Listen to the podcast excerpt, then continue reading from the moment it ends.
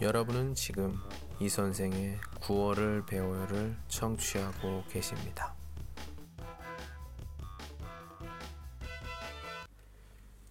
작은 희망 속에 좋은 마음. 큰 것을 잃어버렸을 때는 작은 진실부터 살려가십시오.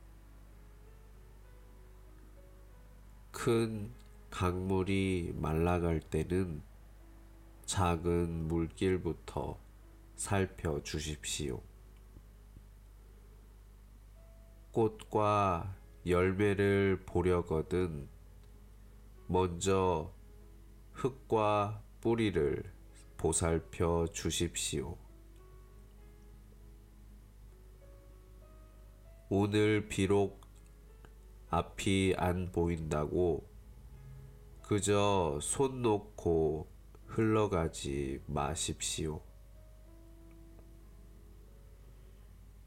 현실을 긍정하고 세상을 배우면서도 세상을 닮지 마십시오.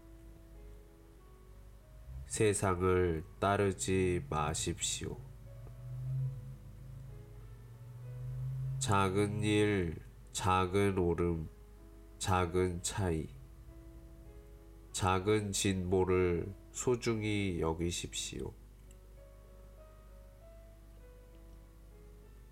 작은 것 속에 이미 큰 길로 나가는 빛이 있고, 큰 것은 작은 것들을 비추는 방편일 뿐입니다.